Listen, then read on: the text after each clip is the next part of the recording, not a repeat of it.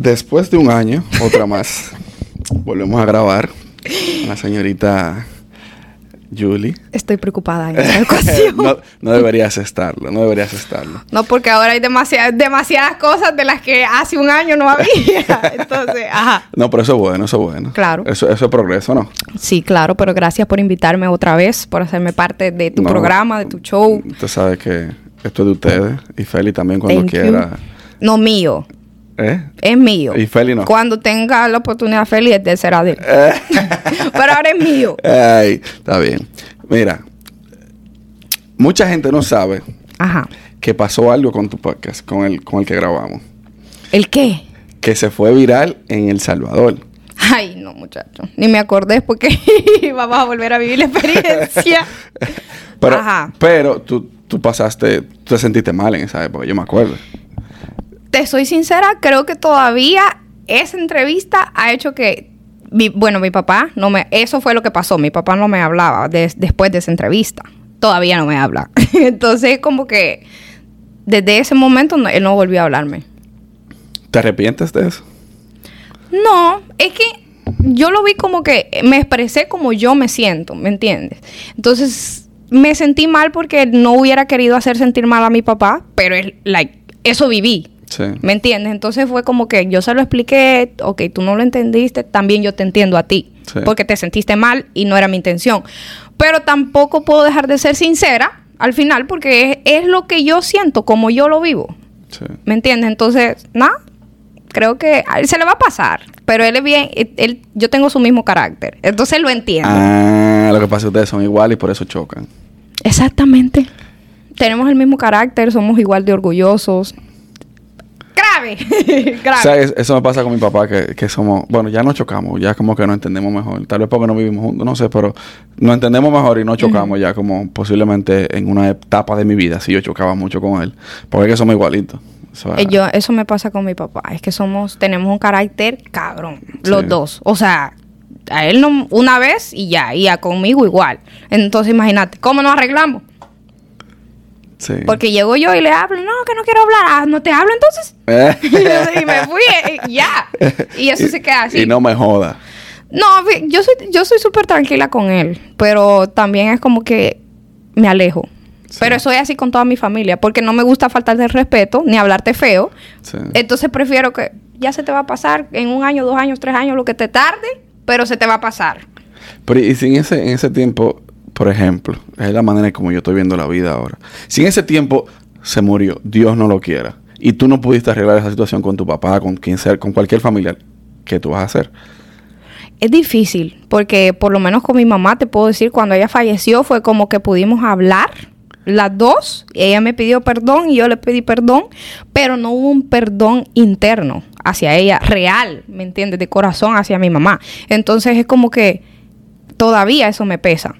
Porque yo de mi interior, o sea, yo no hubiera quiero, yo no hubiera querido que ella falleciera y yo like no haberla perdonado de corazón, pero es algo que no lo puedes forzar. Oh, claro que no. ¿Me entiendes? Entonces yo siento, yo siempre he dicho como que yo fluyo, yo fluyo, he aprendido a fluir mucho con la vida y de verdad no quis- eh, espero en Dios y eso no suceda, pero a veces son las dos partes, ¿me entiendes? Entonces yo, yo, yo soy difícil y también mi papá es difícil, entonces como que también entiendo que yo hice cosas buenas por él y yo me quedo con las cosas buenas.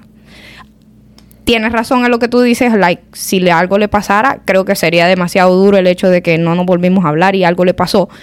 Pero es que no, yo no, no puedo andar forzando las cosas. O sea, si de verdad tú te sientes distante de mí y yo llegué, traté de acercarme y arreglar la situación y tú todavía te sientes incómodo conmigo, yo te voy a respetar tu espacio. Yo no voy a andar detrás, mira, mira, ¿qué pasó? ¿Qué te pasó? ¿Por qué estás así? O por... No, yo te voy a dejar. Pero Podríamos decir que dentro de ti tú te sientes bien. O sea, no hay un resentimiento, no te sientes mal en ese No, yo, gracias a Dios, per- como perdo- aprendí a perdonar a mi papá. Después de lo de mi mamá, aprendí a- a cómo perdonar Sí. más rápido. Entonces, como que ya mi papá lo veo como mi papá, ¿me entiendes? Lo te lo digo porque realmente ahí es que duele. Cuando tú tienes resentimiento y, por ejemplo, que pase. Porque Y eso te lamentablemente. deja secuelas grandes. Claro, y no, y lamentablemente la vida es, la, la muerte es algo inevitable. Eso va a pasar tarde que Eso temprano. es entonces tú no lo puedes, tú no puedes eh, vivir en contra de eso. Al final eso va a pasar Cuando, es verdad. Cuando tú me lo estás esperando. Eso es verdad. Pero, independientemente de eso, es como que bueno que tú arregles, hombre. Ser, ser el, ser eh, the bigger person, como la... trato. Eh, Pero es que Es es, difícil, difícil, es es difícil. difícil. para mí, sobre todo porque yo, yo soy una persona 300 mil orgullosa. O sea, el, el porcentaje de orgullo mío es 300 mil. Pero he aprendido a bajarle con la vida, con los golpes, con todo eso. Y es como, pero todavía me cuesta el, perdóname. ¿Me entiendes? No por decirlo, sino que como que si yo siento que los dos tuvimos la culpa, tú y yo, Sí, yo entiendo. yo te me voy a acercar a pedirte perdón, pero si yo siento una actitud contigo, no vayas a esperar que Sí. yo vaya a volver y te vaya a No, decir, ya mira, arreglemos tú- las cosas. Tú entiendes que tú cumpliste. Yo entiendo que yo cumplí, que, o sea, si yo la cagué te pedí disculpas, pero tampoco voy a andar detrás de ti, mira, pero sí que no. No. O sea, yo te doy tu espacio, fluye como tú quieras fluir, vive, y ya yo cumplí con mi parte. El día de mañana a mí me preguntan, no, yo traté de arreglar las cosas y las- él no se sentía preparado. Ahora tú dices tú eres orgullosa. ¿Para qué sirve el orgullo? No, no me ha servido como que para mucho, sinceramente. Mi mamá dice que sirve para echarlo a la basura. Pero es que es algo con lo que yo crecí, Sí. ¿me entiendes? También es como quizás la manera en la que yo me crié y todas las cosas que yo viví es como que no, no sé, la, mi persona, a mí veces me cuesta acercarme, a, aún con Félix, me cuesta acercarme y decirle, eh, sorry, Mala mía. mala mía. He aprendido a decir más fácil mala mía que, mira, Sí, eso-. Eso, no- eso no, es, no es lo mismo. Pero es más fácil No es lo de, llegar y decirte, eh, discúlpame, a decirte, mala mía, la cagué. Yo, yo siento más fácil decir, mala mía, la cagué, que, sorry, my friend, sorry. Real. Tú me dijiste al principio de esto que después de un año ha pasado como que hay muchas cosas que tú tienes ahora que antes no han tenido. ¿Qué pudieras mencionar que tú tienes ahora o que, que antes no tenías? Todo. O sea, en el sentido, te estoy tetas. hablando así, empecemos por ahí. empecemos por ahí porque en el poco pasado no tenía tetas. Eso. Tenías, pero eras más, eran más reducidas. Exacto. Eh, eh, las tetas, eh, en, en el sentido de trabajo, creo que he crecido, no sé, del cielo a la tierra, siento yo, porque cuando empecé, literalmente estaba forzando, no forzando, como trabajando, trabajando, trabajando para algo. Y ahora es como que estoy viendo los frutos, tengo, mu- tengo ya muchas entradas, tengo diferentes contratos, cosas así como que he crecido eh, profesionalmente del cielo a la tierra en un año. Por eso es que te digo como que hay muchas cosas, vea. Sí. En todo eso incluye que personas, que problemas, que, que ya sea, de todo. En eso incluye todo. Sí. O sea, que podríamos decir que tu trabajo ahora mismo, si tú tenías, vamos a decir, eh, 100 maquillajes al mes, tú estás recibiendo 300 maquillajes al mes. Por poner un ejemplo, como de un 50 a un 100% por encima de lo que tú... Bueno, mira, hasta eso ha cambiado, porque yo ya no maquillo tanta gente. Sí. O sea, yo ahora me dedico a más enfocada en las redes, en siempre maquillo, o sea, siempre soy maquilladora, pero me he enfocado que ya yo tenía una cartera de clientes, entonces me he enfocado que, ok, voy a atender la cartera de clientes que ya tenía y me voy a enfocar en que no me quiero matar tanto, no quiero Sí. ocupar tanto tiempo de mi vida en, ok, maquillo siete personas al día. No, quiero enfocarme en que hacer menos trabajo y más dinero. Entonces ahora estoy enfocada en mis clases online, en, las- en los cursos, en, en mo- enseñarle a, dem- a las a demás personas a maquillarse, eh, mis redes sociales. Entonces como que es un bal- hice un bal- he aprendido a hacer un balance porque me estaba ahogando. Sí. Pero sí cuando hubo un tiempo, eh, por ejemplo en noviembre, diciembre del año pasado, que no vivía. Era maquillando, maquillando, maquillando. Creció desde la entrevista contigo, para ese tiempo creció, te estoy hablando del cielo a la tierra. Qué chévere. Gracias a Dios. Hablando de dinero y eso, este podcast está patrocinado por Mena Restaurant, eh, un restaurante en Person Boy, en New Jersey. Cualquiera que vaya y escu- que... ¿Y que diga- aquí? Eh, no, aquí no está, pero está en New Jersey. Si aparece uno aquí también me pueden llamar, que yo lo, tengo unos paquetes de promoción. Ay, baby, por favor, llamen porque yo necesito que aquí. O sea, yo no voy a coger un vuelo para ir a, a comer hasta allá. No, pero nadie sabe si en algún momento tú vas Jersey. ah, no, claro, ahí sí. Ahí sí me das el contacto, por favor. Claro, entonces si usted va para allá y te dice que usted escuchó esto en Willy Man Uncommon, le van a dar un trato especial. Llévense de mí. Y si dice que lo escuchó de Yuli, le van a dar un trago. Mira, eh, no, pero que es- eso es parte de una evolución. Yo considero que todo, todo parte de lo mismo, que cuando uno va, uno va empezando, uno le va dando duro, hasta que llega un punto que se estabiliza y que tú entonces dices, no, déjame subirle un poquito el precio, tal vez, y, ta- y, y hacer un poco menos del trabajo de lo que yo, te- yo estaba haciendo. Real, porque me estaba matando yo sola. A No, veces, no a veces te obsesionas. Por ejemplo, eso me pasó a mí y creo que a los demás, a muchos influencers también. O sea, yo llegué a un punto en el que me obsesioné en que trabajo, trabajo, trabajo, no, porque si dejo de grabar no voy a segui- tener seguidores y si no tengo seguidores no tengo clientes. Porque en mi caso, mm, o sea, digo en mi caso específico, porque para mí el- el- los seguidores son clientes. O sea, cuando yo dejo de grabar contenido de make-up, mis clientes bajan. Entonces, para mí es súper importante el, el que seguir creciendo en las redes, el seguir haciendo contenido de maquillaje, pero me estaba matando. Porque me obsesioné. Me obsesioné a un nivel que eran las 3 de la mañana y yo ya grababa tres, tres videos de maquillaje. O sea, mi cara se me empezó a poner fea, llena de acné. Y yo dije, le tengo que bajar. No, en cierto punto, yo lo que considero es, no es, no es la cantidad, sino la calidad. O sea, el que sea que esté empezando o trabajando, no haga de más, sino haga constante, nunca deje de hacer. Es lo que yo pienso. Porque al final, Es verdad. la constancia que te va a llevar a donde tú quieres llegar. Eso es verdad. O sea que... O sea, pero tú pasaste tu proceso y cada quien tiene que vivirlo y eso está bien. Eso es un, exacto. Yo siempre le digo a Tom, porque conozco a mucho, ah, por cierto, me he hecho amiguita de una muchacha influencer que está ahora creciendo, pero ella se desespera. A veces me dice, sí, Yuli, pero yo necesito que ver la plata, vernos en movimiento. Me- Sí. baby, pero todos pasamos ese proceso. O sea, todos Es los que ahora están ganando plata, hace tiempo no estaban ganando nada. No era, o sea, tenían seguidores y no les generaba nada. Sí. Eso, eso es todo un proceso y que la gente vea que tú sigas trabajando. Exactamente. Me pasa a mí. Yo he, he grabado, bueno, antes de este podcast, yo he subido como cuatro diferentes en, en un periodo de tiempo y no han cogido la cantidad de views que yo he entendido que deberían de coger. Ok. Y eso a mí me hace, me hace sentir como en cierto punto hasta frustrado, pero después yo digo, eso es parte del mismo, de la misma situación. Es así. Va a llegar uno que es el que menos yo creía y es el que va a explotar. Es así, my friend, porque créeme que no es fácil. Crece, la gente cree que, ah, no, sí, solo tener seguidores. Sí. Ya quisiera yo que solo porque con tener seguidores cualquiera puede ser creador de contenido. Sí. Pero no, no, tú no le puedes llamar creador de contenido a cualquier persona. Hay gente que tiene seguidores y que se dedica a subir una foto, bla, bla, bla. Eso no es ser un creador de contenido. Exacto. ¿Me entiendes? Ese es el problema. La gente confunde el que tener seguidores a tu ser un creador de contenido. Sí. Eso no es lo mismo. Sí. O sea, Pero, cu- ¿cuál, cuál- a qué tú atribuyes que tú tienes muchos seguidores? Ahora, o sea, o no muchos seguidores, sino tal vez un mayor engagement, porque tú tenías ciento, ciento y pico de mil en aquel momento cuando tú y yo no... Pero tú tienes ahora un mayor engagement, considero yo. sí. ¿A qué tú se lo atribuyes? Creo que primero es también con la gente con la que me muevo, ¿me entiendes? Segundo es el hecho de que ya yo hago contenido ya, o que ya no solo hago ma- make-up. Entonces, tam- porque me di cuenta que me seguían hombres, me o sea, no solo me siguen mujeres que están interesadas en el make-up. Entonces yo decía, ¿qué yo puedo hacer? Para que like, los hombres interactúen. Entonces empecé a subir, ok, subo de todo, que fotos sexy, que videos cambiándome, cosas que le puedan llamar la atención a diferentes públicos que yo Sí. tengo en mi página. Porque de verdad mi engagement era más bajo porque me seguía el 70% de hombres y lo demás de mujeres. Entonces era como que, ajá, te estoy dando contenido solo para mujeres. Y desde que empecé a hacer eso, hacer diferentes contenidos en mi Instagram y que no solo eh, basarme en la belleza, mi engagement empezó a subir. Aparte de que también, pues, eh, los programas en el que estoy, la gente con la que colaboro, eso ayuda mucho. Sí, claro. Pero sí he notado mucho más el engagement, aún en mis historias, porque al principio yo tenía mm, seguidores y no tenía engagement en mis historias. Ahora yo puedo decir, ok, yo te vendo mejor mis historias que mis posts.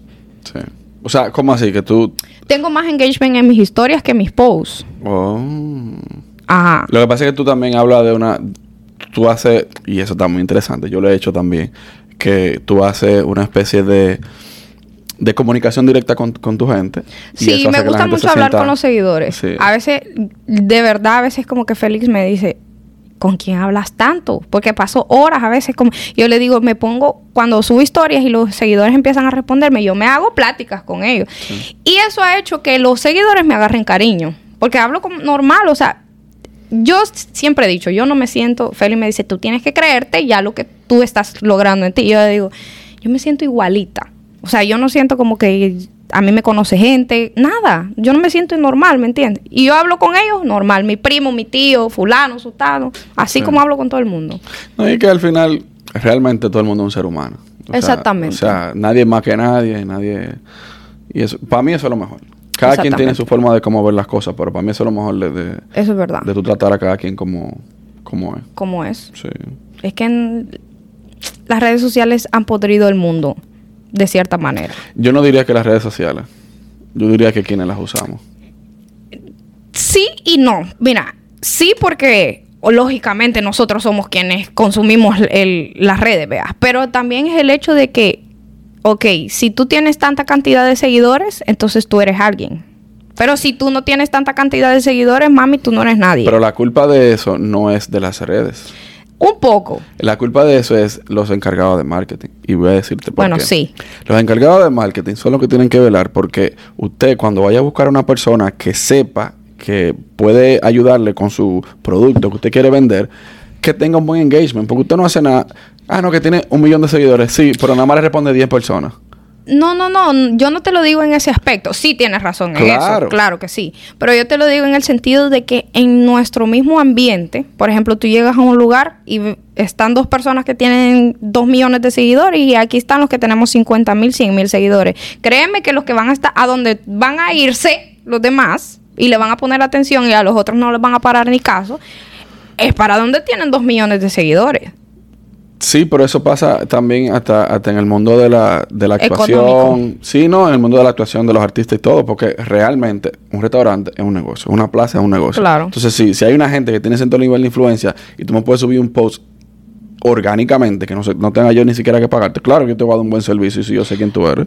Eso es una. Y otra es que tú hagas jalado a las personas que tienen menos seguidores, solamente porque tienen menos seguidores. Vuelvo y te digo, eso va con el punto de, la, de, la, de los encargados del marketing de cada marca, porque tú eres una, ya tú no, no, no te puedes decir microinfluencer porque tú no tienes tantos seguidores, pero una gente, eh, tú no tienes tampoco seguidores, pero una gente que tenga, por ejemplo, 5 mil, 10 mil seguidores, puede ser un microinfluen- microinfluencer en, en algo específico. Claro. Por ejemplo, que tú mismo maquillaje que tenga 10 mil seguidores, que tú en esa comunidad, tú tengas 500 gente que te, que te copien, que le guste lo que tú haces. Tú eres una microinfluencer y que le puede dar mucho beneficio a un lugar. No porque tiene muchos seguidores, sino porque lo poco que tú tienes le lleva mucho tráfico a, donde tú promociones.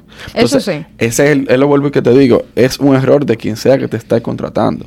Si, si, porque a ver, si yo te voy a buscar a ti, no es por tu cantidad de seguidores, es por lo que tú me puedes vender. Claro. Pero no todo, el- o sea, eso lo ves tú como negocio. Porque es así que debe verse. Pero si tú lo ves como tú, como llegas al grupo, por ejemplo, yo te llevo a un grupo en donde vamos a ver solo influencers. Entonces tú llegas, que me ha pasado, me ha pasado dos veces, tú llegas y empiezan como que, ok, graban con todo el mundo, pero no contigo porque tú no tienes el engagement que a ellos les va a beneficiar. Entonces, literalmente lo he visto con mis ojos de que te hacen a un lado y no te ponen atención solamente porque tú no le vas a traer beneficio. Atención a esta vaina. Si en algún momento, yo te lo voy a decir muy en serio, si en algún momento yo me topo con una situación como esa, voy a mandar a todo el mundo al diablo. A, para mí todo el mundo es igual. A mí no me importa la cantidad de seguidores que tenga yo cada soy quien. un claro ejemplo y, y estoy totalmente de acuerdo contigo. Yo soy, por ejemplo, hay mucha gente que se graba con, se junta a grabar con mucha gente. Claro, porque eso es parte Yo- de lo que ustedes hacen. Claro, yo me junto, sí, con la gente de mi círculo, con la que yo me siento cómoda, con quien yo voy a, a grabar y fluir normalmente y con quien no va a andar que, que- que criticándote. A mí eso no me gusta. Yo literalmente voy a un grupo a grabar si la, la, la vibra Si hay una buena vibra. te da. Si no, Sí. yo llego, hola, hola, ¿cómo estás? No, fíjate que me tengo que ir, bye, bye, bye. Me fui. Y no vuelvo. Yo no vuelvo porque a mí no me gusta. O sea, yo siento que si yo elegí ser mi propia jefa, yo elegí, o sea, bregar literalmente con una carrera yo sola, no es para andarle aguantando nada a nadie. Sí. Y sobre todo solamente por números de Instagram. Entonces yo digo, no, no, eso no vale la pena, no me interesa. Tú te puedes, tú quieres grabar con los dos millones, quédate con los dos millones. Yo voy a llegar ahí. ¿Me entiendes? Pero no, nunca más va- me va a volver a ver. Para eso tú estás trabajando. Exactamente. Y todo el mundo es igual.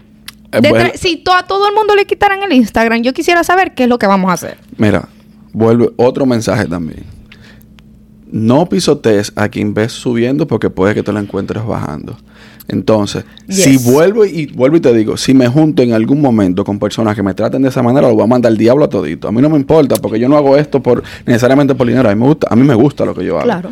Si no estoy dinero está bien, pero para mí tú, que tienes 100 mil seguidores, y una persona que yo he grabado con personas de, de 100, 200 seguidores. Es lo mismo. Y gente que no tiene redes sociales, me da igual, porque son personas igual. Cada quien tiene Exactamente. una historia diferente que contar. Para el diablo el que hable y piense de esa manera, de que, que, ah, no, que yo tengo un millón de seguidores, tú no me das el rating que yo necesito. En este mundo es así.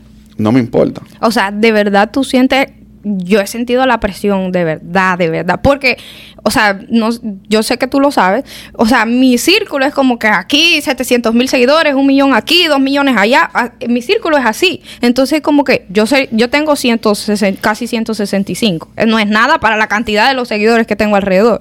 Entonces, como que me ha tocado que, ay, no, sí, ven, ven, soy fulana. Y eh, conmigo, vea. Y yo digo, antes yo no tenía esa cantidad de seguidores, me veían peor. Ahora es que, ay, sí, Yuli, y yo. Yo lo veo feo. Pero no por mal, sino que porque yo soy una persona. Si yo no tuviera Instagram y yo fuera millonaria, yo espero que tú me trates igual. Sí.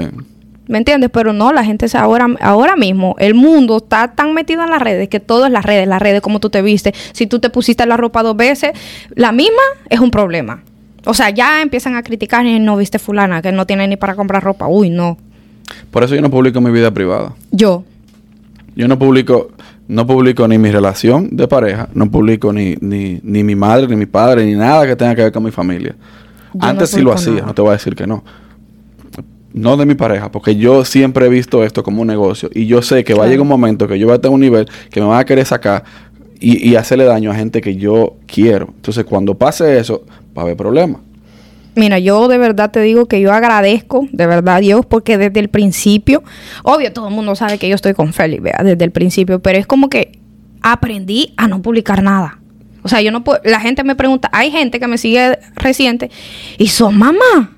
Y yo, sí, pero yo no publico a mi hijo porque ya me pasó, o sea, yo no lo, yo no lo hacía no por mal, sino que porque yo siempre he pensado de que mis redes son mi trabajo Claro. para mí, no mi vida personal. Entonces, yo no lo publico, por eso. Pero me acaba de pasar hace poco, hace unos dos meses, de que tenía problemas con una persona y era tanto el hate que tenía en ese momento que empezaron a publicar en páginas de chisme fotos de mi hijo, como burlándose de él. De que sí, de ahí criticando mi relación con Feli. Yo digo, gracias a Dios la gente publica, o sea, puede criticar lo que se imagina. Sí. No puede criticar lo que me pasó de verdad o lo que me está pasando o lo que yo vivo, porque nadie lo sabe, Sí. excepto mis amigas. Pero de ahí, todo el mundo cree que porque tú estás en las redes tiene el poder de criticarte. O tiene, tú tienes que aceptar la crítica solamente porque tú eres una figura pública. Y no, No. es así. Eh, eh, lo que pasa es que hay mucha gente descabellada, hay muchas ideas calvas en, la- en- en las redes. Realmente. Porque real- es difícil. Las redes le han dado un poder a la gente de opinar en situaciones que no tenían hace 20 o 30 años. Exactamente. Entonces la gente se siente con, pues, con el empoderamiento de yo puedo decir lo que me da la gana porque tú eres una figura pública. No es que es mentira, porque yo, yo decidí exponer mi vida o lo que yo le me da la gana de exponer, pero coño, hay que tener cierto nivel de, de, de sentido común de que tú crees que lo que tú estás diciendo, tú vas a aportar algo. Porque si tú vas a dañar, ¿para qué lo vas a decir? La gente lo que pasa es de que no, yo siento que hay mucho rencor. Entonces Mucho es como que mucho resentimiento en la sociedad. Entonces, Sí. por ejemplo, yo digo, yo que tengo algunos seguidores, yo digo, miren este tipo que me está ahí acosando o diciendo o que me estaba enamorando el asqueroso, algo, algo pesado. Entonces, la gente que me tiene cariño a mí te va a ir a tirar el hate a ti, pero lo va a hacer con odio porque esos resentimientos que ellos tienen adentro lo van a reflejar contigo. Sí. Ese es el problema. Hoy en día venga, ay, esta ridícula, que no sé qué. ¿Por qué? Porque hay gente que quisiera Claro, ponerse quizás eh, quizás quieren a veces solamente porque la ropa se te vio bonita y quisieran que a la persona se le ve bonita, ya, eso es para que te ofendan, para que te digan de todo. La gente no se mide. Sí. Entonces, yo dije, como la gente no se mide, me voy a medir yo. No voy a publicar ni mi vida, ni... La gente no sabe nada de mí. Y, es- o sea, lo que yo quiero que sepan. No, claro. Yo nunca publico nada de que, que mi... No, yo publico lo que yo quiero que sepan. ¿Te molesta que te digan que tú pareces dominicana? Por la forma de hablar. No, fíjate que a mí no me ofende. La gente, por, lo- por lo menos estoy en, el, en el programa donde estoy, me ha querido ofender, dicen ellos, eh, diciéndome, Esta dominicana, o ay, vete para la dominicana, que no sé qué, o quítate el salvadoreño. A mí no me ofende. Yo siento que a mí me encanta la comida dominicana, amo los dominicanos, o sea, mi mejor amiga es dominicana, Feli es dominicana, mi círculo es dominicano. Entonces, si yo te digo, no, que los dominicanos, estaría siendo falsa. Yo amo los dominicanos, todo el país, todo, todo, todo los dominicanos. Y eso no quita que yo ame mi país, que yo soy 100% salvadoreña y el que yo hable como dominicana no significa que, que mi, no tiene nada que ver con mi país, ¿me entiendes? Pero me ofenden mucho por eso. O sea, no, es, tratan de ofenderte, porque no te Trata- ofenden. ajá, No tratan de ofenderme porque no, nunca me he sentido mal. Nunca, nunca. De que, ay, sí, está. O sea, los, los mismos dominicanos a mí me dicen, no, que deberías de venirte. O sea, porque yo me voy a sentir mal por eso. ¿Me entiendes? Al que le ofenda que no me escuche, ¿Tú has ido allá? no. Todavía. ¿Y por qué no has ido? Porque estoy en proceso de que, te soy sincera, por miedo. Porque yo entré aquí como refugiada. Entonces, ya hay- gracias a Dios yo soy residente. Pero, ay, no sé. le- Yo le tengo mucho miedo a perder mis papeles. Porque, de- o sea, es algo que me costó toda la vida esperar. Entonces yo digo, no, yo voy a esperar, ya hoy en mayo, gracias a Dios, me hago ciudadana. Entonces es como que voy a esperar a ser mi ciudadana y de ahí si quiero me voy para el mundo entero. Ah, no, ya. Por eso sí. es que no lo he hecho. No tiene sentido. Pero si vas, no vayas a Punta Cana, por favor. ¿Por qué?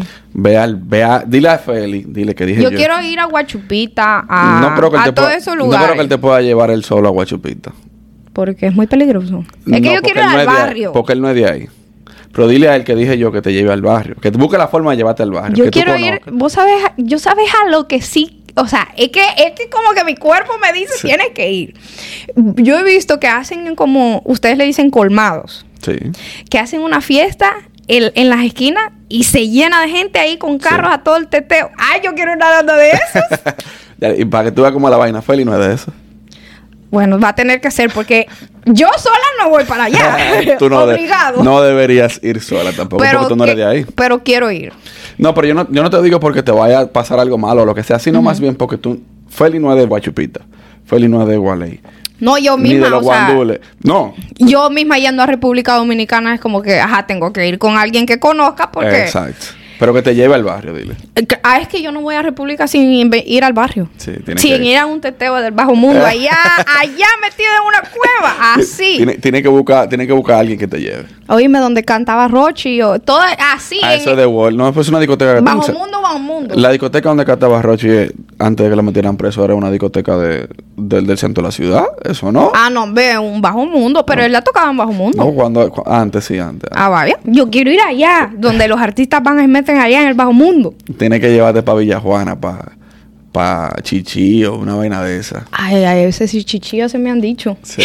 yo no he ido, yo no he ido, pero, pero di que se pone bueno eso ahí. Y- Bueno, nos vamos para el teteo, baby. Eh, no, pero sí, ve, realmente, yo te voy a decir algo con respecto a eso de, de- de sentirse de un país o, lo- o del otro. Eso no está mal, señores. Usted se puede sentir identificado donde quiera, y menos en el caso, en el caso tuyo, tú estás casado con una persona que es de allá, y tú vives con una persona que es de allá, y su familia toda es de allá. Y tú, entonces, tiene una amiga que también es de allá. O sea, Real. a mí en el caso mío me ha ayudado muchísimo venezolanos. O sea, me, ha- me han dado la mano y me, y me han apoyado muchísimo venezolanos. Y yo tengo un cariño muy grande por la gente de Venezuela. Pero no dice chamo. Eh, pachamo, yo puedo hablar así. Pero a mí me critican porque yo hablo. O sea, no tal cual, pero es que tengo muchas cosas. es que es muy pegajoso, lamentablemente. Mira, yo sinceramente decidí yo no complicarme la vida. No, Fue por eso. loca, te vuelve loca. Porque yo, o sea, yo a veces hablaba con, con Feli o con Tibi y era como que, y ellos, ¿qué es eso? Yo no iba a estar explicando cada, do- cada vez que dijera hablara con una persona qué era eso. Entonces ya, ¿y cómo se dice? Eh, tal, ok, está bien, se va a decir así.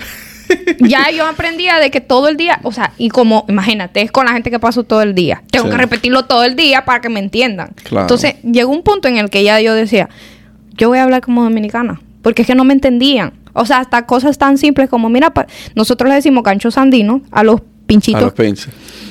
O sea, hasta para peinar a Tibi era un problema de que, amiga, ¿tiene gancho sandino? ¿El qué? Gancho sandino. ¿Pero por qué, ¿Qué tan es larga? eso? ¿Pero por qué tan larga Es lo la mismo que me dice ella. ¿Pero por qué tan larga la palabra? Es lo que te digo, es como que cosas tan insignificantes como esas, era como que tenía que explicarlo, amiga, los ganchitos que se usan para no sé qué, y era siempre, con todo el mundo.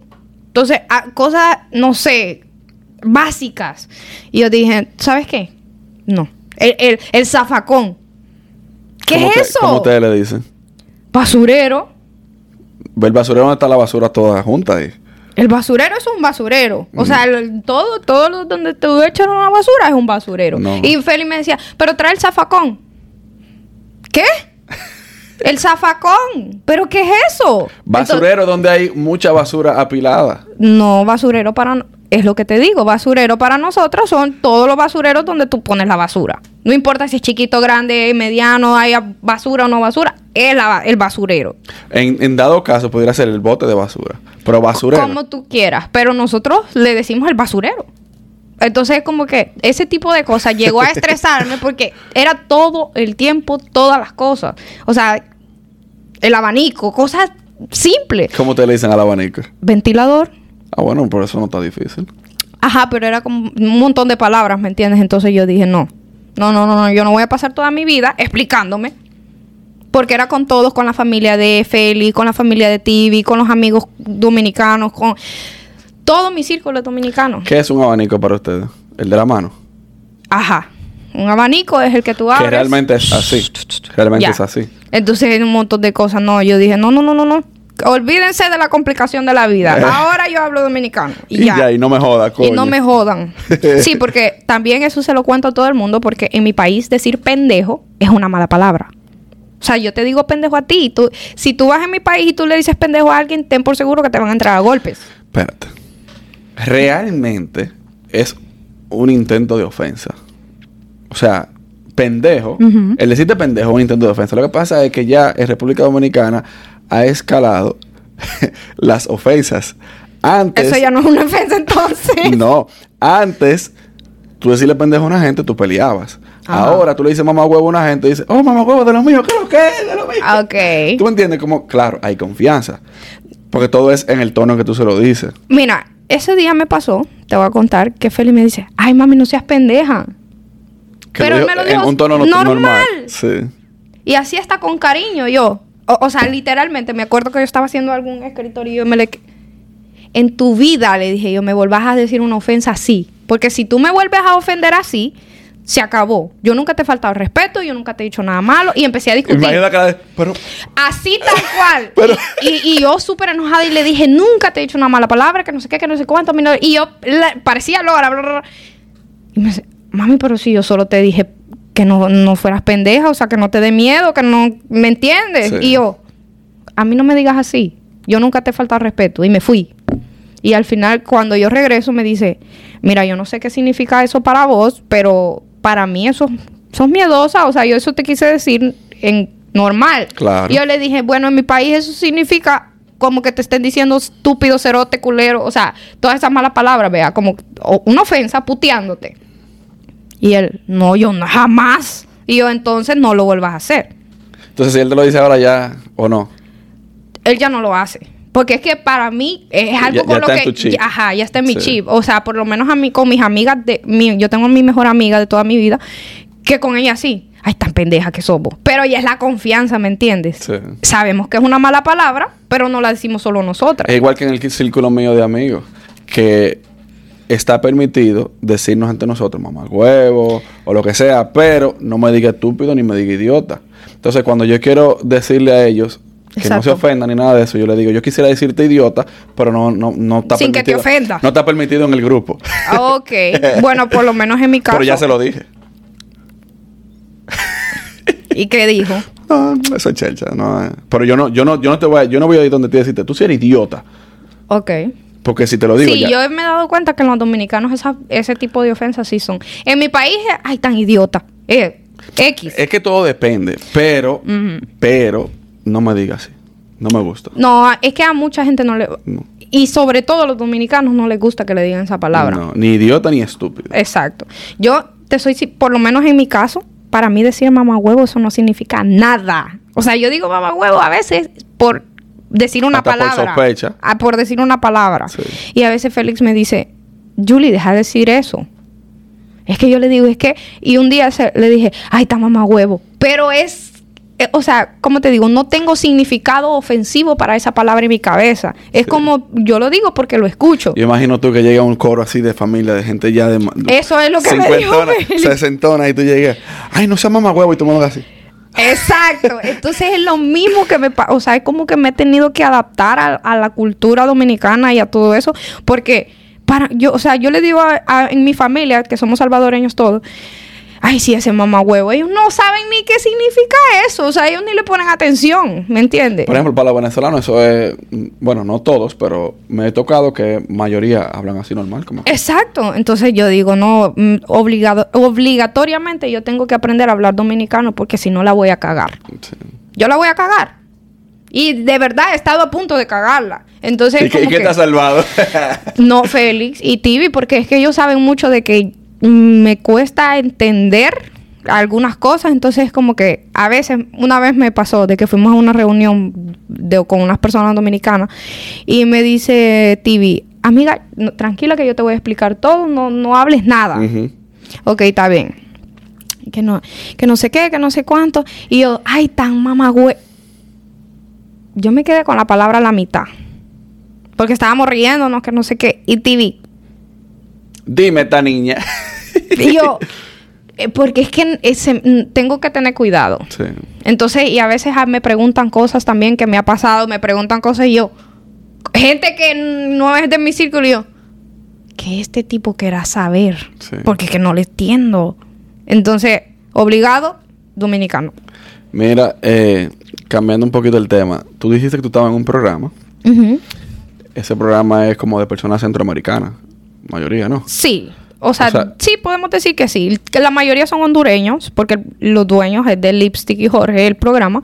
Ellos son, bueno, Ana es... es Jorge es dominicano. Sí, eh, Jorge es dominicano y Ana Jorge es... es ibaeño. Y eh, Ana es hondureña, pero Jorge se ha vuelto hondureño casi, Sí. porque él está bien metido en el público de, de Honduras. Ya. Entonces tú, tú participas ahí cada Exacto. cuánto tiempo. Yo voy todos los miércoles. Yo presento, ajá, mi programa es los miércoles. ¿Y cómo se dio eso? ¿Por qué entraste ahí? que Fíjate que yo conozco a Jorge y a Ana de- ya, bueno, desde que yo llegué aquí, ellos ya eran amigos de Félix. Entonces, eh, yo era fanática de Ana, vea. Cuando yo la conocí, de ella, Ana, la foto, la foto. Y así fue como que nos conocimos y, obvio, Félix siendo amigo de ellos ya desde hace tanto, era como que lo frecuentábamos, nos fuimos, nos fuimos acercando. Y un día ella, eh, el Jorge, me llama y me dice, mira, tú quisieras venir al programa. En ese momento entendí que era para un programa. Porque ya yo había ido al lengüetazo, pero solamente a un programa y así. Y me dice, oh, y yo le digo, dale, chévere, lo hacemos.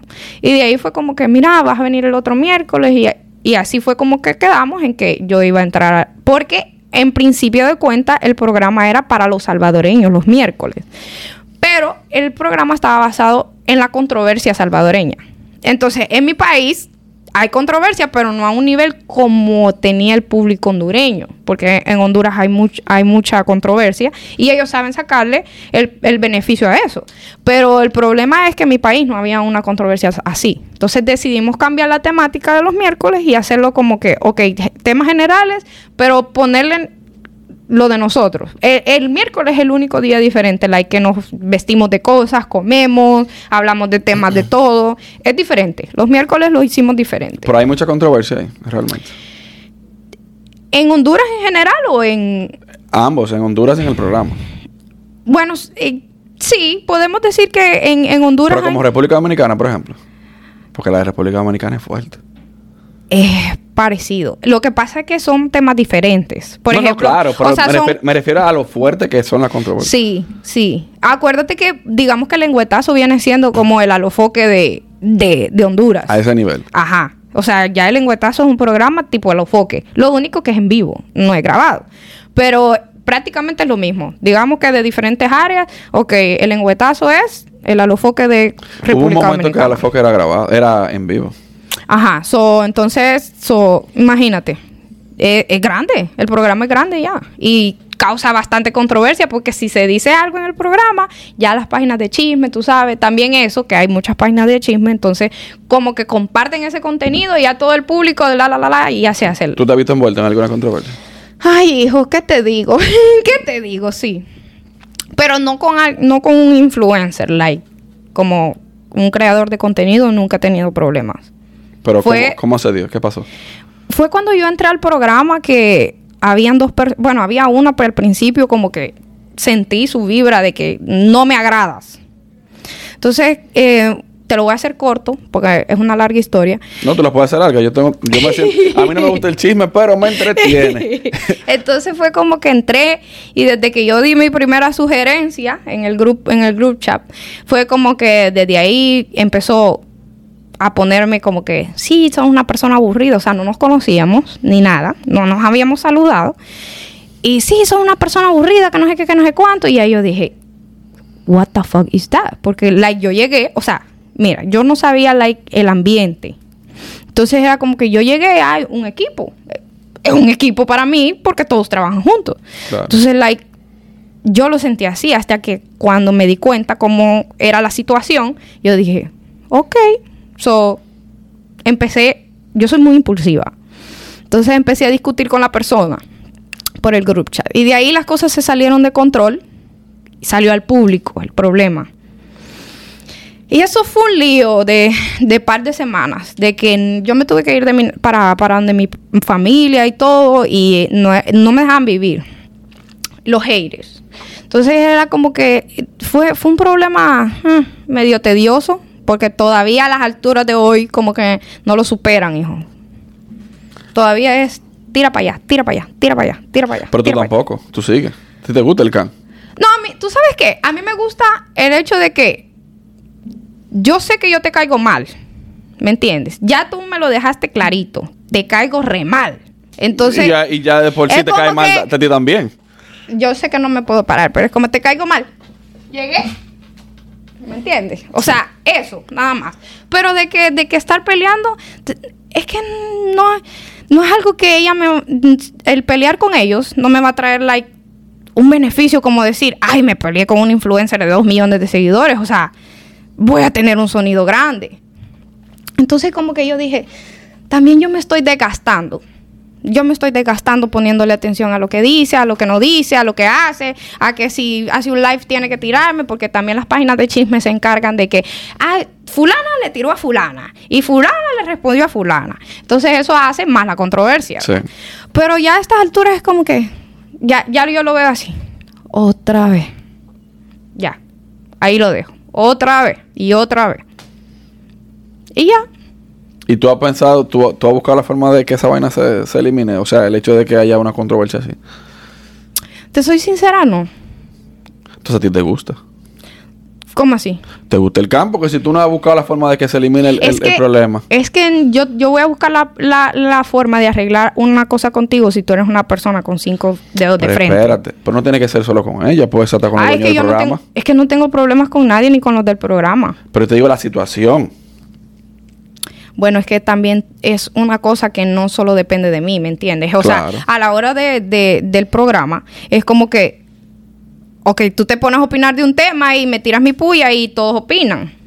¿Me entiendes? O sea, es como que ya el programa, se- en ese programa, en los días jueves, eh, se basa en chismes. O sea, ese día es el de los chismes. Entonces es como que tendría yo que sacarme, me- es que es más difícil de decir, hablar con el programa, eh, con los dueños y decirle, mira, este y esto y esto, porque también yo no puedo decir que yo no le tiro su pijazo porque yo se los tiro. Es lo que te digo, que te gusta también el can. No, porque yo no me voy a dejar. ¿Me entiendes? Yo soy tranquila y, y te lo puedo decir as- así sellado porque nunca he tenido un problema con ningún creador de contenido y yo me junto con muchos, hago contenido con muchos y paso horas creando contenido con muchos. ¿Y esa persona también es creadora o no? No, ella solo, es- solo presenta el programa y ya. No. Bueno, Y vamos, it. vamos a seguir hablando de eso entonces. Porque Ay, sí, por favor, un tema interesante. Eh. Ay, no me venga aquí con... Ay, no, eso es aburrido. Te vi con un vape. ¿Ese vape está cargadito o no? Ay, ni sé qué lo hizo. Cargadito en el sentido de, tú sabes, ¿verdad? De Ah, no, no, no, no, no. Del aceitico de, de aquel, de No, CBD, no, nada de eso. no, No, no. te gusta nada de eso? Sí, ¿Qué te opinas de eso? Porque el CBD es como un extracto de la, de la te soy marihuana. sincera, mira, te soy sincera, yo, yo lo veo más como, te voy a hablar en sí de la marihuana, yo la veo como, cada quien hace lo que quiere, pero también he visto gente, o sea, de- con mis ojos, he visto gente a la que le ha ayudado con la ansiedad, le ha ayudado con depresión, le ha ayudado con dolores. le- entonces como que ya yo la veo como que no es tan dañina, ¿me entiendes? O- es la perspectiva de cada persona porque ese tema es un tabú, todavía por lo menos en nuestros países, pero yo en mi punto personal siento que no es un no es un estupefaciente como, ok, la cocaína, ¿me entiendes? Ahí yo te digo, juez madre, vea. Pero es que no sé, cada quien es libre. mo. Yo No, no, lo es que- respeto. Yo llego a todo el mundo, ah, tú fumas así, dale, tranquilo. No hay que la cocaína realmente, el que ve los documentales de cómo se crea la cocaína, No, hombre, eso no, es. no se lo metiera por la nariz, ¿oíste? Porque realmente le echan hasta ácido muriático. Yo he visto cómo hacen esa- eso y a mí me da terror. Sí. O sea, terror. Porque por lo menos a mí me da miedo la droga porque mi familia padece mucho de cáncer y cosas así. Yo le tengo, o sea, toda mi familia. Entonces es como que yo le tengo un miedo a que eso me vaya a causar algún daño. Sí. Porque yo tengo muchas probabilidades de que me, que me dé cáncer por lo mismo. Entonces yo digo, yo no me voy a arriesgar a que me vaya a dar algo por yo andar inventando con drogas. No, jamás. ¿Tú te chequeas siempre? Siempre, Sí, hay que hacerlo. siempre. Pero, ok, volviendo a lo de la, lo de la marihuana.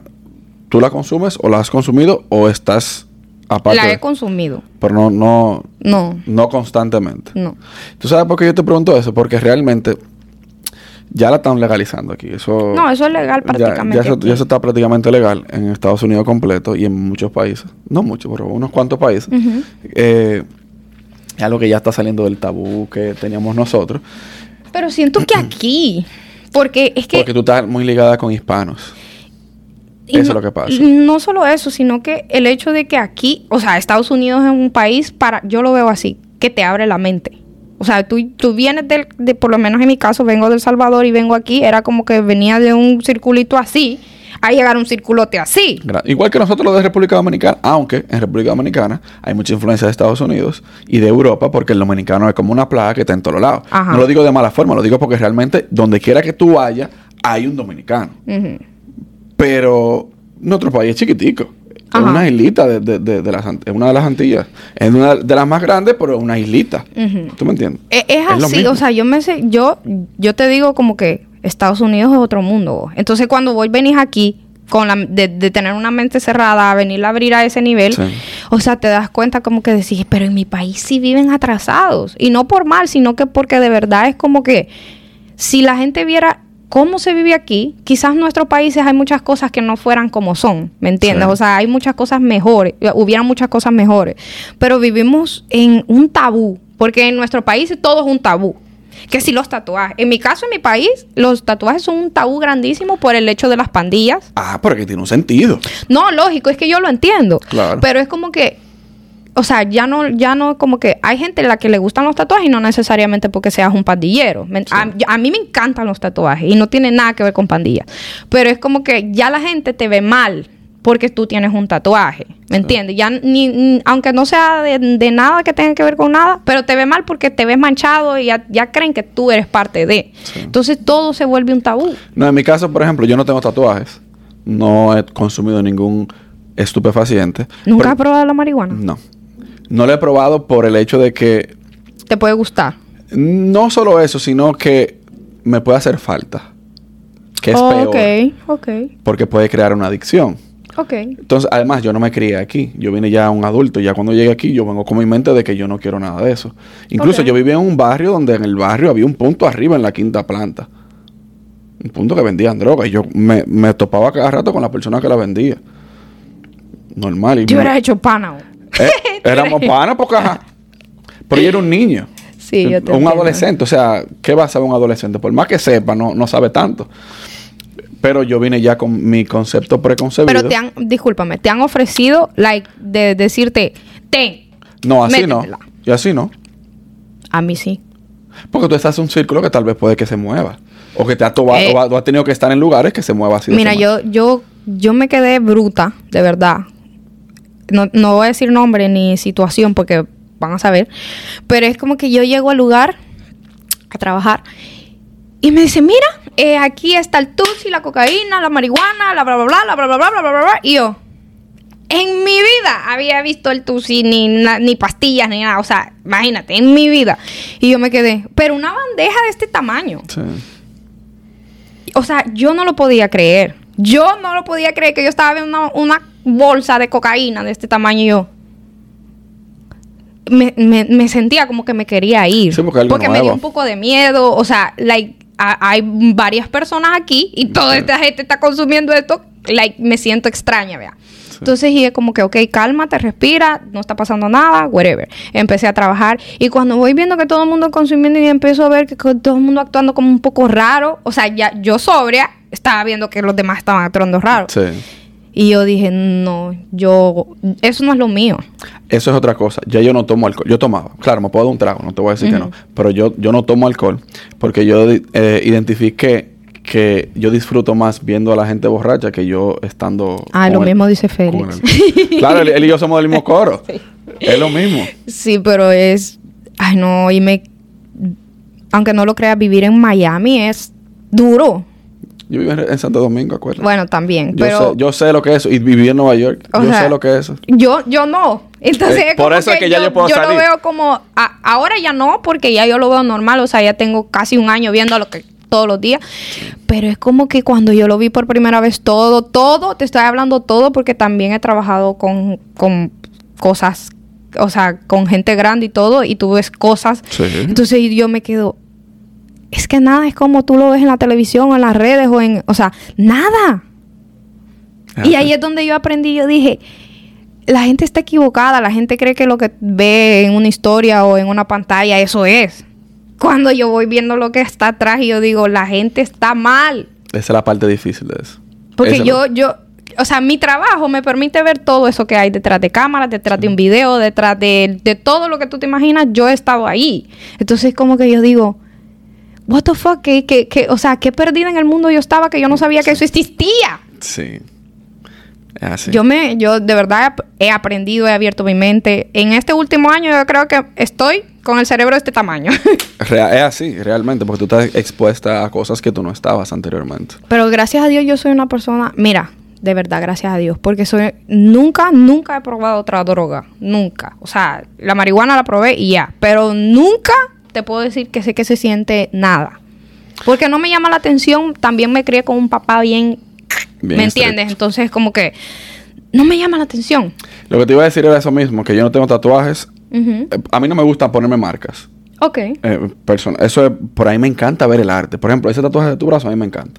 Ay, este me lo hizo el mejor. te lo hizo Luis Hill, que por ahí Ay, podcast sí, con él y también. este, y este también. Este, este es uno de mis favoritos, pero este es el que la gente me ve y me dice, wow.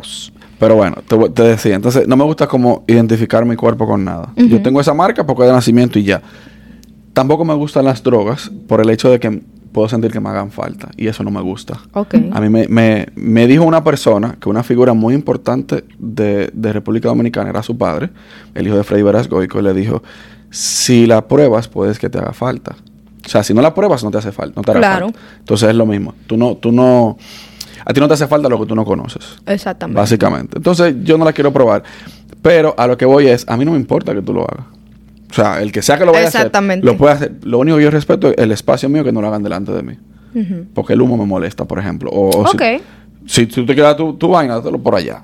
Coge Ok. tu... A mí te soy sincera, ya como ya lo veo común. O sea, yo literalmente Sí. a veces estoy trabajando y o maquillando a alguien y ¿me entiendes? Normal. Entonces como que ya yo lo veo como que, Me pasó una vez con Félix, que me, que me llevó un primo de nosotros. ¿cómo que te pasó con Escucha, Félix? no- ah, tú no existías en esa vida. Juan, Juan, el primo mío, Ah. que también eh, eh, eh, conoce a Félix, nosotros decidimos ir a ver a Énfasis, un artista dominicano. Y fuimos a un sitio bien bajo mundo, eh, que se llama Baring Cage, aquí en Miami. Oh, sí, yo sé. Y fuimos y estábamos en un VIP ahí. Un VIP que no es VIP en realidad, porque Ajá. Tú, sabes, tú sabes. Pero bueno, estamos ahí y antes de que llegara énfasis, hay una gente al lado de nosotros que están recién llegados a la playa con ropa de playa y con arena y de todo. Ya tú sabes. Y nosotros estamos viendo el movimiento, como está la vaina. Está bajeo también, yo creo. ahí. Ok, Sí. ya tú sabes. Y, y estábamos tranquilos nosotros en nuestro espacio, viviendo un poquito de trago. Y vaina, uh. cuando vemos que llegó ese grupo que están, ya tú sabes, pasando. uh. y hay una encargada de pasar. Y yo vi que dicen, ¡Mierda! Se dio durísimo ese. Entonces agarramos. Yo le dije, vamos, dijimos, entre los, vamos a movernos de aquí porque hay un problema. Y yo inmediatamente nos movimos y yo dejé de beber. Tiene que haber uno sobrio. Porque uno no sabe lo que puede pasar. Exacto. Eso sí que yo estaba así cagándome. Yo nunca me había visto en una situación así. Es duro. Yo, yo, yo te lo puedo decir que de verdad fue impactante. O sea, yo ver a una persona, literalmente, a veces como que me ha tocado, porque es que imagínate, es un mundo muy pesado. Realmente. A veces estoy trabajando y es como que literal, dame un segundito. y yo, ok. O sea, es como que de verdad, las primeras veces eran tan fuerte ¿No te, impacto. ¿No te nervioso tú? Al principio sí. Al principio sí, porque era también es como que. O sea, hay artistas en los que yo que me ha tocado trabajar que los ves en la pantalla y es. Ay, sí, que no sé qué. Y ya cuando los ves son serios, tosco, un poco tosco, o quizás también consumen algo. Y es como que ya empieza a ser un poco pesado el ambiente. Sí. Entonces como que eso sí me daba ansiedad y ya yo quería a veces hasta terminar un poco rápido porque yo decía, es que no sé, como que está rara la situación, entonces no me siento cómoda. Sí. Entonces, pero ya yo aprendí a manejarlo. O sea, eso te estoy hablando cuando la primera no, vez claro, que yo claro. vi o cuando... Pero ya ahora es como que ya normal. O sea, yo, en mi- yo me sentí en mi cabeza en que yo llego a hacer mi trabajo, lo que usted haga con su vida para allá no me interesa. Mientras yo estoy contigo, mientras estás en mi silla, de ahí para allá tú eres tú. Claro. ¿Me entiendes? Ya, mientras yo esté enfocada en lo mío, no me importa lo demás. Entonces yo, por ejemplo, cuando siento una situación incómoda que no estoy maquillando, eh, me pongo que a organizar mi maquillaje o me hago la loca. sí. Entonces aprendí, aprendí a manejar ese ambiente, pero sí me causó mucho impacto. Es difícil. Me causó impacto. Nayib Bukele, del 1 al 10 para ti. Ocho. ¿Qué le falta Ocho. para el 2? No quiero que entremos en detalle, nada más ¿qué le falta para el 2, según tu opinión? No es que le falta, es que Para eso, para el 10, que diga. eh, no es que le falta algo, porque él hace, por lo, por lo menos de lo que yo veo desde aquí de Estados Unidos, él está haciendo buen trabajo. Pero también es que no confío 100% en todo. ¿Me entiendes? O sea, me- hay muchas cosas, pero, ajá, tú, hay- hay- todos roban. Todos hacen su, ¿me entiendes? Entonces, posiblemente tú tengas una estrategia más inteligente que los demás, pero no es que lo esté juzgando, eh, cuestionando, es simplemente que no confío 100%, pero él está haciendo un excelente ¿Tú trabajo. ¿Sabes quién me acuerda de él? ¿A Y no por bien. A Barack Obama. Te voy a explicar por qué. ¿Por qué? Porque a Barack Obama le hicieron un trabajo de marketing y de relaciones públicas excelente. Y todo lo malo que él hizo no se sabe. O no, o no, no, no salió, no se hizo viral. Exacto. Es, Entonces- que, es que es lo que te digo, o sea, no confío 100% porque es que todo, todo, todo tiene un detrás de. Entonces, hasta que yo no, de- si yo tuviera conciencia, ah, ok, el, tra- el tras de es así, yo te puedo decir, ah, no, sí, el tipo está, meto la, men- 10, 10 de Sí. 10. Pero ahora mismo, yo estoy viendo lo que... Tú la- lo ves desde afuera. Exacto, lo básico. Y hay gente allá que dice, no, pero eso no pasó así. No, y hay un detalle. Se hizo un boom con lo del Bitcoin. Se hizo un boom con lo del Bitcoin. Pero hay mucha gente que no entiende que el Bitcoin y todas las monedas son descentralizadas. Quiere decir que no están reguladas por nada. Entonces, él agarró que el programa que estaba recibiendo los Bitcoins allá son todos regulados por el gobierno. Entonces, al final, no es, no es una moneda descentralizada.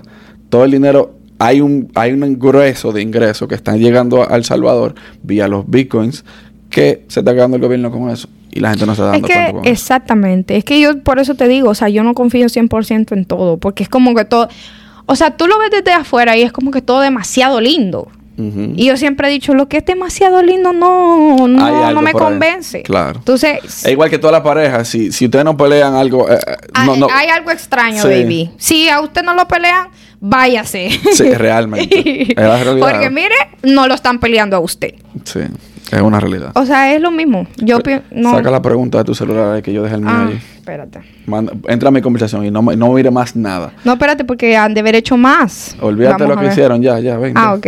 Ven, entra a mi, entra a mi, a mi chat. No, aquí tengo la foto. Exacto. no, aquí. Lo que pasó fue que ella puso en sus redes que yo le haga preguntas. Que su público le haga preguntas. ¿Tú tienes una Ajá. llamada aquí? No. Ah, no. Eso fue parte del screenshot. eh, Ajá, vamos a empezar. Ay, ¿Cómo te fue cuando te enamoró un artista famoso? ¿Ah? Co- Espérate, ¿qué? ¿Cómo? Una pregunta. No, espérate, repítela. ¿Cómo te fue cuando te enamoró un artista famoso? ¿Cómo te sentiste?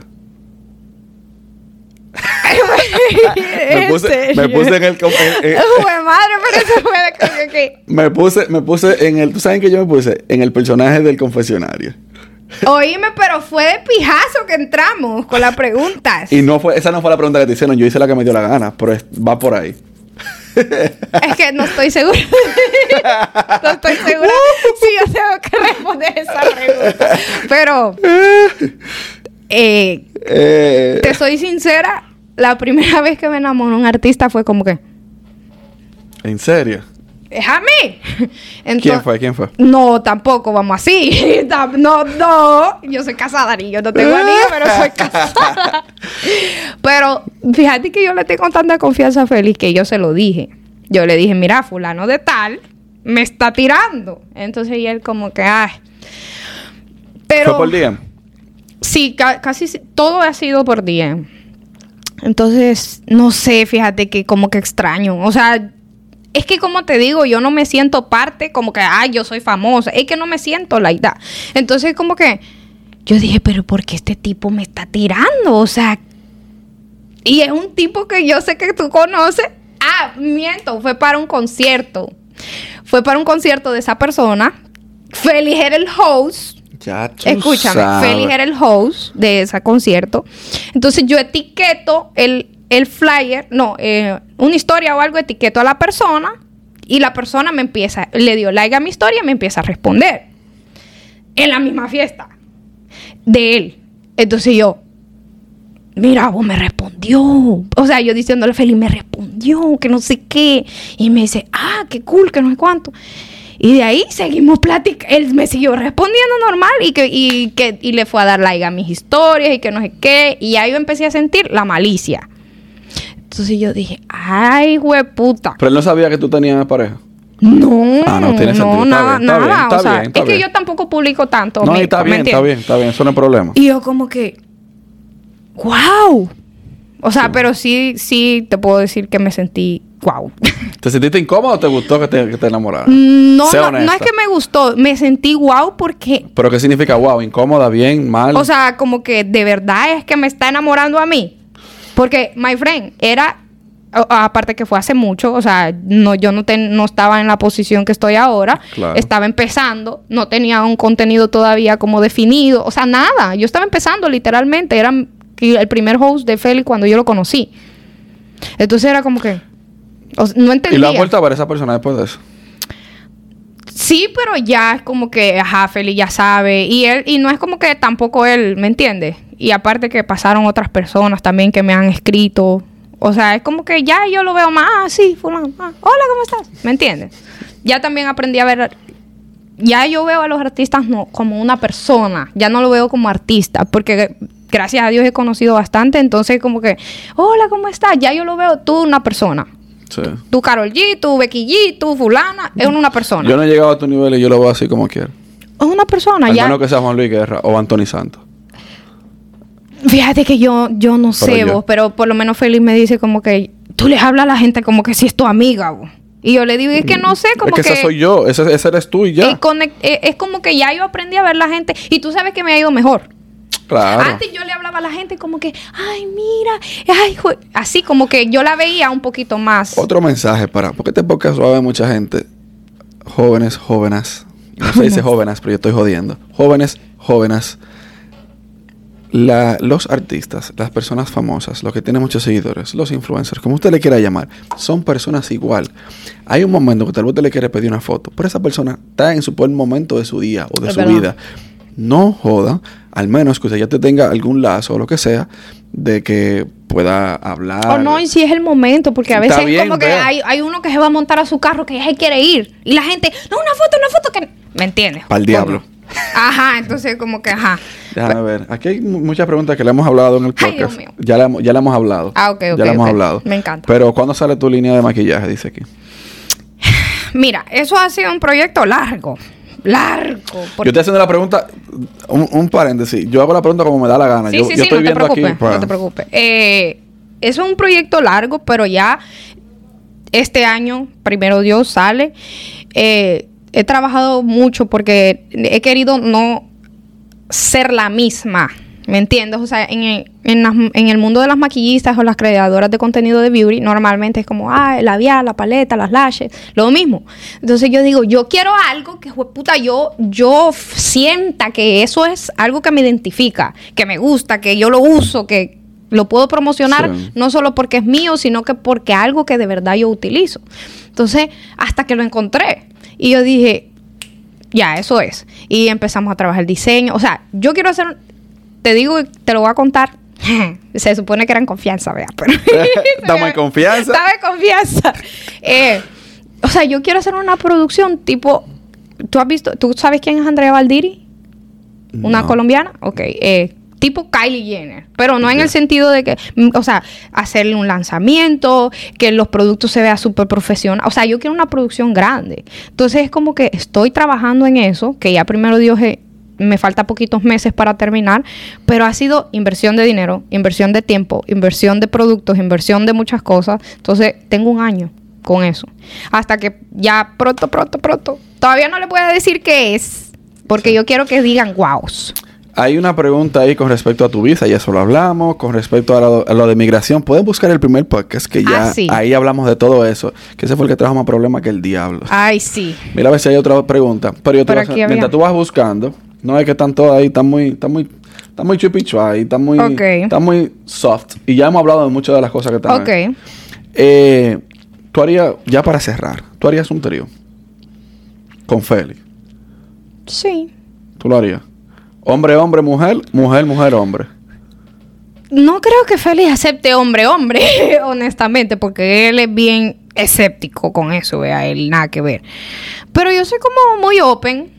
Yo soy súper open mind en todos los sentidos. O sea, no solo en la sexualidad. Yo soy open mind en general. Entonces siento como que lo aceptaría. Tú sabes que dentro de las cosas que muchos hombres tienen de, de fantasía es un trío. Para mí no lo es.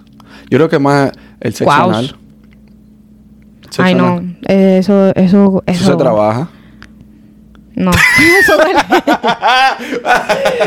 no, no, como que se Eso trabaja. se trabaja. ¿Tú sabes por qué? Porque eso se toma un proceso. Tú tienes que leer. ¿Tú lees libros? Sí. Ok. Si no lo has leído, eh, y todo el que esté escuchando también, se llama Pídeme lo que quieras. Ya hoy lo compro. y me Ah, gustó el tengo, nombre. yo lo tengo en PDF. Ah, pero mándamelo. Ahorita cuando terminemos. Ok. Bien abierto y se va, se va trabajando poquito a poquito. Y, y hay unas cositas, hay unas bolitas, mucha gente sabe, hay unas bolitas.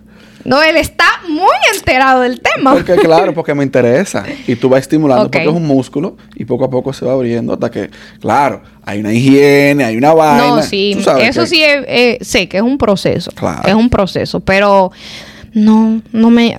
Ese tipo de cosas como que nada.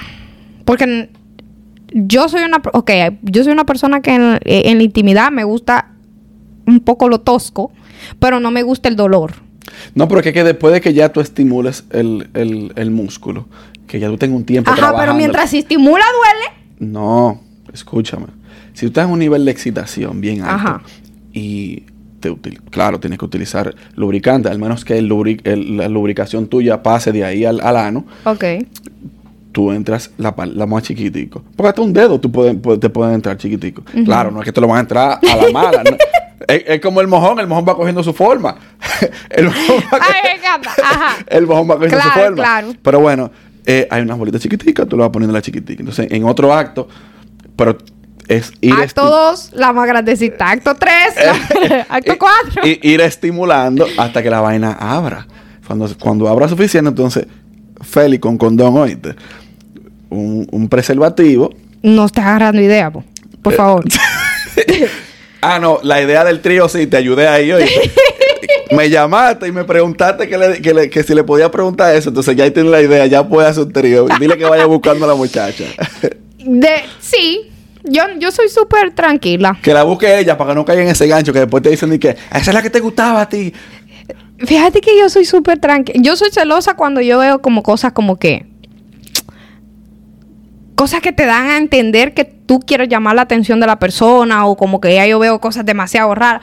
Pero Feli tiene demasiadas amigas mujeres, pero muchas, demasiadas. realmente. Entonces es como que ya yo me hice amigas de ellas, o sea, yo no, pero y que ya estabas antes que tú también. No todas, pero... Pero hay muchas de ellas que sí, que yo las conozco. No, claro, claro. O sea, hay muchas que sí.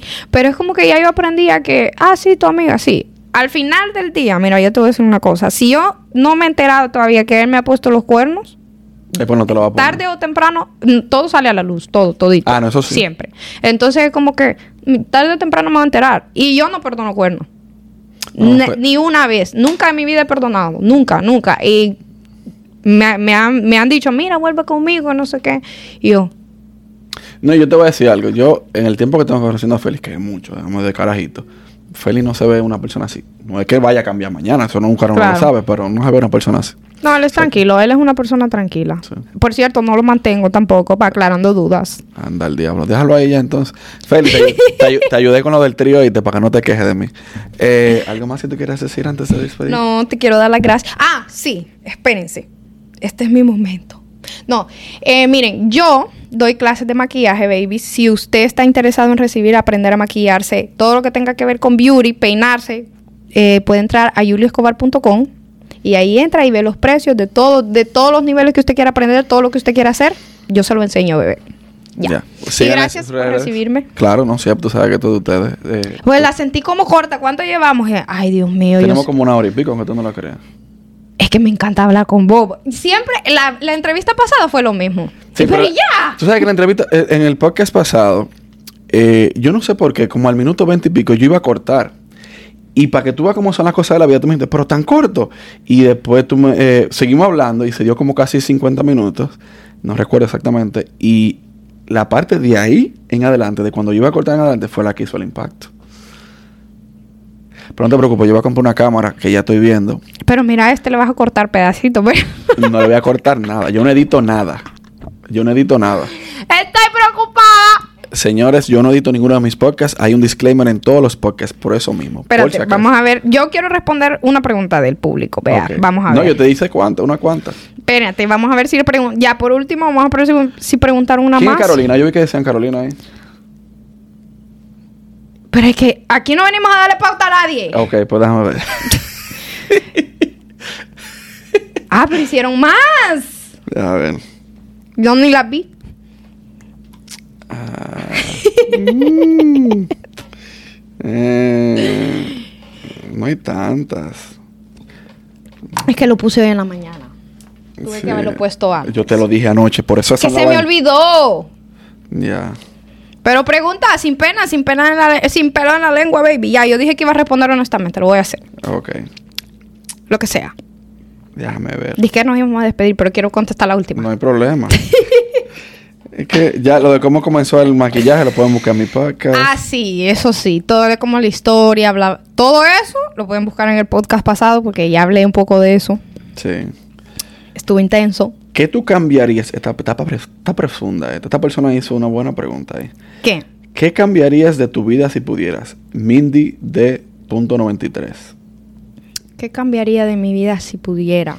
Que soy pobre. Sí, sí, empezando por eso, obvio. Eh, No, pero fíjate que creo que si me lo hubieras preguntado hace un año, te hubiera hecho una lista grande de cosas que quisiera cambiar. Pero ahora, un año después, creo que no cambiaría nada. O sea, todo lo que me ha pasado, todo lo que he vivido, todo lo que, todo todito, hasta lo, hasta lo más chiquito, me ha llevado a donde yo estoy ahora. O sea, ha influido en que yo crezca, en que yo sea quien soy, en tener lo que tengo. Entonces creo que no cambiaría nada. ¿Quién es Doña Cuca? Ah, es mi compañera de trabajo, Compañere. Compañera de trabajo eh, en Ah, el ok, miércoles. Ya entendí. ¿Cómo te cae realmente? Dice. Súper. Eh, creo que todo lo que ven, eso quería aclarar, ¿verdad? Porque hay gente que no lo sabe. Todo lo que ustedes ven, en, por lo menos en mi día de lengüetazo, es un show. O sea, nosotros nos vivimos matando, ella y yo, y ella me hace mucho... Invítame un día, hombre. Claro. ¿Cuándo Eh, de lunes a viernes siempre? sí. Invítame un día. Entonces, sí, te puedo invitar un martes o un miércoles. Eh, Avísame con tiempo y yo vengo. Claro. Entonces, eh, todo el mundo no, eh, ella me vive tirando hate y tirando pija, pijazos, vale acá la redundancia, pero es todo parte del show, ¿me entiendes? Ya media vez la cámara se apaga, nosotros nos llevamos de maravilla, o sea, todo, todo, nunca nos hemos peleado, nunca me he ofendido por lo que me ha dicho, es que depende, tú sientes la vibra con la que te lo dicen, o sea, no es lo mismo que te digan, ay, si te veías como una payasa, ¿me entiendes? A que te digan como que a- a- a- bromeamos los dos, entonces... claro. Tiene que ver. Es parte del show. Exactamente. Eh, no todo es parte del show, pero sí, por lo menos en mi día, en los que nos, No, no, nos llevamos claro. nosotros, todo es parte del show. Eh, déjame cerrar diciéndote algo que realmente me hace muy feliz, especialmente con Félix. Cuando Félix estaba al principio, que él hacía cre- crea- creación de contenido, que todavía tú no, no eras pareja de él, yo siempre le decía, por una razón u otra, a mí me salía a decirle, loco, sigue, no pare, lo que sea. Tú sabes, como que siguiera en, en Claro. eso. Porque en algún momento tú la... tú vas a pegarle y va a llegar. Ah, no, claro. Y a él le tocó realmente en su momento. Y me siento muy bien que a partir, o sea, yo digo- podría decir, después de que tú y yo hablamos, fue como que tú despegaste heavy en, en general con tu negocio, con, con, con tu vida, como que, porque recuerdo que hablamos de esa vez que tú tenías mucho como ansiedad y como que ciertas cosas que lo pueden ver en el podcast. Y ahora te siento como diferente, eh, te siento como en una mejor parte de tu vida, una mejor etapa de tu vida, y eso está muy bien, de verdad me hace sentir bien, y por eso yo hago este podcast, porque eh, con todo el que yo grabo, me gustaría grabar una segunda vez, Sería cool. y ver, o una tercera, cuarta, cuanto sea, pues yo no pienso parar, y ver el, la No, transición. porque es que eso te hace... Yo antes de venir aquí, yo vi mi entrevista pasada. Yo no. Yo la vi. Entonces yo dije, te lo juro, yo se lo dije a Félix hoy en la mañana precisamente. O sea, wow. Sí. Yo no, o sea, es que yo no era esta persona. Tú estás Y tú- totalmente diferente. la vibra, cómo hablo, cómo, cómo me siento, sí, sí. cómo la energía, todo. Yo siento que yo soy otra. Me alegro por ti porque, aunque mucha gente no te conoce persona, lo poco que yo he tratado contigo, tú eres una persona sumamente noble y que me, me cae súper bien desde el primer día Ay, que te conocí. tú. Entonces, que tú te estés en una mejor etapa de tu vida, eso está perfecto. Sí, me siento, Y- y me siento súper feliz. Por ti, por Feli y por el niño, claro está. Ay, no, sí. O sea, yo me siento feliz, me siento de verdad, creo que agradecida con Dios por darme la oportunidad de, de crecer, de trabajar, porque tampoco es como que me cayó del cielo, ¿me entiendes? Claro. Pero sí, el, el tener las oportunidades y tú aprovecharlas, esas sí te llegan del cielo. O sea, las Claro. oportunidades sí te... Obvio, tú las trabajas, pero hay gente que las trabaja y no le llegan. ¿Por Sí. qué? Porque el- también te influye en qué tipo de persona tú eres, cómo tú te manejas, cómo tú te mueves en el ambiente. Entonces, a mí Dios me ha guiado. Y de ahí para allá yo siento que eso ha sido lo mejor. Me siento muy, muy agradecida también contigo porque, my friend, yo no era nadie y tú me hiciste la entrevista, me ayudaste era nadie, mucho. Y todavía no lo soy. Bueno, no era nadie en el mundo que mucha gente me conozca, pero yo todavía no lo soy. Claro que sí, claro que sí. O sea que, nada, ya, no hay que hablar más. Bye amigos.